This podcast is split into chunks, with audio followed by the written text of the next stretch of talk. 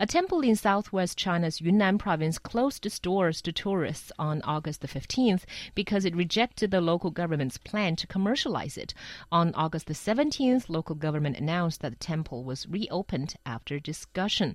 So, should the temple say no to commercialization? I guess we should first talk about talk about the closing in itself. What happened that caused the closing? So this temple is called Panlong Temple. It's quite famous in Yunnan province. And on August 14th, a local government meeting basically decided that they would want to upgrade the Wanghai Pavilion that is part of the temple complex. And then local officials proposed establishing a museum as well as a multimedia room inside the pavilion, which offers apparently spectacular views overlooking the township. And because this is going on, uh, a lot of people speculate that the whole purpose behind this is just to raise the ticket prices. And that's why there's been a lot of controversy because people think this is going uh, to commercial and they don't like to see temples being that commercialized. Yeah, and, and whether whether or not you know, I mean, the local government says that there was a, a lack of sufficient communication that they weren't planning mm. on commercializing it as Leon said they just wanted wanted to upgrade it. Whether or not that's true, I think I really do think that Panlong has made the right decision here, um, because I mean I, I think it'd be difficult as as a monk, uh, as as an abbot, to at this point looking at the experience of many other temples and religious or formerly religious sites, um, and how they have been turned into commercial uh, areas. They have they have been commercialized. Obviously, the biggest um, example I think that everyone knows about is is Shaolin Temple. Mm. Um, and so, I would be personally, I mean, if I was the abbot of uh, of this temple or or the monastery, whatever you want to call it. Um, I would be very wary of any attempts of, of having the local government involved in any type of upgrading. And also, I mean, even even the the uh, proposal of adding a um, a museum and a multimedia room in a pavilion that is all about watching the sea, right? It's all about the spectacular views. Well, that kind of takes away from the the entire purpose of that pavilion in in the first place. The idea is you go there away from civilization, away from the hustle and bustle of city life, away from everything that that distracts you from focusing on your spiritual goals. You go to this pavilion and suddenly whew, there's nature. Wow, I can't believe it, right? But having a multimedia room, suddenly you're you're you're putting all, all, all the distractions in a place where there shouldn't be any distractions. Hmm. Well, actually, I not entirely against the local government's plan, although I think that Panlong Temple has every right to refuse that plan because they should make be able to make their own decisions. But if you think about it, you know, what is commercialization and what do we define over commercialization? I mean, there's a fine line which everyone has different opinions. Well, look, but, but but the thing is, you have to remember the the the traditional and accepted form of raising money for for Buddhist temples around the world has not been through selling most stuff. It has been, it has been selling some stuff perhaps, but most of it has been about begging. Mm. And even even the monks themselves traditionally, that's even how they ate. Is they would go around the villages or the areas where where the, the temple or monastery was, they would beg for money, they would and they would ask for food. Mm. Yeah, so are you saying that temples nowadays should all follow the old traditional way, depending only on, you know, getting some xiangke, you know, people who pray and are willing to donate and also begging for survival? I don't know, but I think Xiaohua, what you said earlier is quite interesting. You think you know it's quite hard to decide what is over commercialization. Right. So, are you saying that you know having a museum or a multimedia room is fine, but let's say having a restaurant there is maybe over commercialization. Yeah, is that your saying, point? I, am just saying that different people have different opinions on what is over commercialization. And for me, personally speaking, I don't think adding a museum and a pavilion and, uh, and a multimedia room inside a pavilion is over commercialization. Yeah, I don't, th- I don't think it is either. But it, but it distracts from the actual, the original purpose of building that pavilion, of having of having this this temple and and monastery.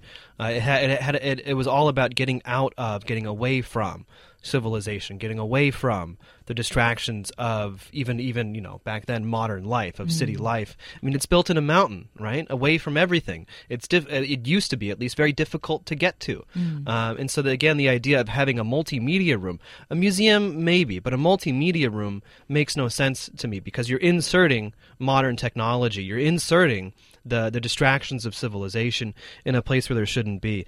And I think that that really when it comes to to over commercialization, it really a lot of it has to do with the the intent and the scope. I mean, what exactly are they selling? How exactly are they selling it? Yeah, I mean, I yeah, think it's these it's are important questions. it's it's very easy to look at Shaolin Temple and say that yes, this is way, completely Mm. and totally over commercialized. Uh, I mean, you know, it, it costs a hundred renminbi just to get in. There's a hotel. There's a, a, a fairly nice restaurant and a cafe.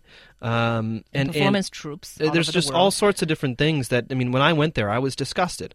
I was I was horribly disappointed and disgusted at um, at just just the, the the materialism that was very evident Hmm. um, at a place that is supposed to be about about worship and focusing on yourself rather than making money. Right. Again, you know, trying to define more clearly commercialization. You know, usually when we talk about the word, it has to do with money, right? Or interests. Or, you know, it, for example, if they raise their ticket prices, then you would consider that to be commercial, adding more commercial contents. If they're selling food or if they're selling some, you know, maybe Buddhist Souvenirs. scriptures or souvenirs, then that's commercialization. But what if they're selling culture and culture only?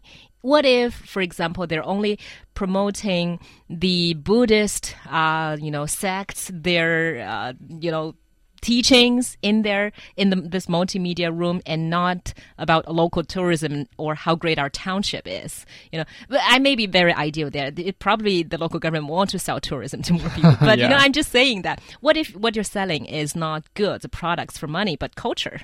Well, maybe then we can um, decide to go somewhere in the middle.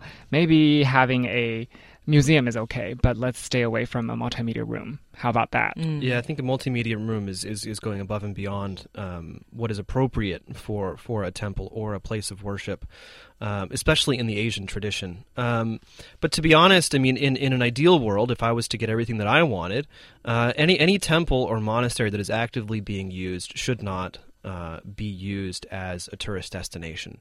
These these are places for retreat, for spiritual in- introspection, not for people to walk around gawking and taking pictures, being loud, and interrupting uh, what is a very noble uh, endeavor. Again, I think you have every right to your opinion, but in your standards, in your standards, probably ninety percent of all Chinese temples are already commercialized. Well, no, exactly, and I think I think it's it's a it's a horrible it's a horrible thing. I mean, this is true all around the world, where where we've lost so much in terms of in terms of actual spiritual seeking, and it's very difficult um, to to actually. Um, you know, find places where you can where you can leave, you know, uh, uh, the problems and distractions of civilization, and this is especially true in China. I mean, obviously because it is uh, technically an atheist country. Um, I mean, you know, in in the history of China, it used to be that there were state religions. Buddhism used to be one of them. Confucian was one of them for a while. Uh, Taoism was one of them as as well, uh, and some sometimes even, um, you know, in in complete and total opposition to other uh, religions. But um, I think that that you know it's, there there needs to be a, a way or or or a, a, a method, a place where people can go uh, and actually get away. And and again, not it's not about creating tourist places. It's about creating something you know that's that's that's above and beyond what we normally experience. And you can't do that if you have people taking pictures all the time. Yeah, I understand. I totally understand what you're talking about, and there should be such places. But you know, on the other hand, I don't think that these two things, tourism and being a good Buddhist, and you know, having a quiet place to uh, pray, is all that in conflict with each other. Uh, for example, you can totally have quiet hours and maybe open hours. And you can also probably do something like limiting uh, tourist flow, forbidding people to take pictures, and you know things like that. Yeah. yeah. I, I would just suggest, you know, if you go to such places, if you go to a temple, you have to make it a rule to ask people to leave their cell phones outdoors. Yeah, that could also be an option. And also, I would argue that one of the one of the bigger problems, more fundamental problems when it comes to uh, temples, tourism, and over commercialization, is that uh, many of these self-proclaimed Buddhists they wear the clothes, but they're not really Buddhists. I mean, I'm, I'm sorry. If you're walking around with a pair of Nikes that are like 600, 800 renminbi, you have you have an iPhone in your hand. I, I, do, I don't believe. I'm, I, I'm sorry that, that you are a true believer in, in, in what your your clothes um, are are professing you you are supposed to be. Um, and so I think that's that, that's partly what we've seen is that for, for, for many people, and this is this is true throughout throughout history in China, even in even in Europe when it comes to joining the, the church or the clergy, mm. is that people who who for whatever reason um, don't want to get a real job uh, they don't have the opportunity. They don't have the education. Maybe they're from a rich family who and who you know they decide I'm the third son. What else am I supposed to do but join join the church, join as as a monk or something like that, and then make my career that way. Mm. And so I, I, get the feeling that a lot of these these monasteries and temples, that's what what we're seeing is people who became monks, but they're not really interested in in the actual lifestyle or actually upholding real Buddhist values. Yeah, I think that opens a whole big yeah. can of worms because we're talking about whether you know Buddha monks are following following their you know Buddhist teachings, and and you're probably right in a lot of these. And but like you said, it happens all over history. You right. know, monks, uh, monasteries, peoples, priests. They were a lot of them were filthy rich, and you know exactly. things like that.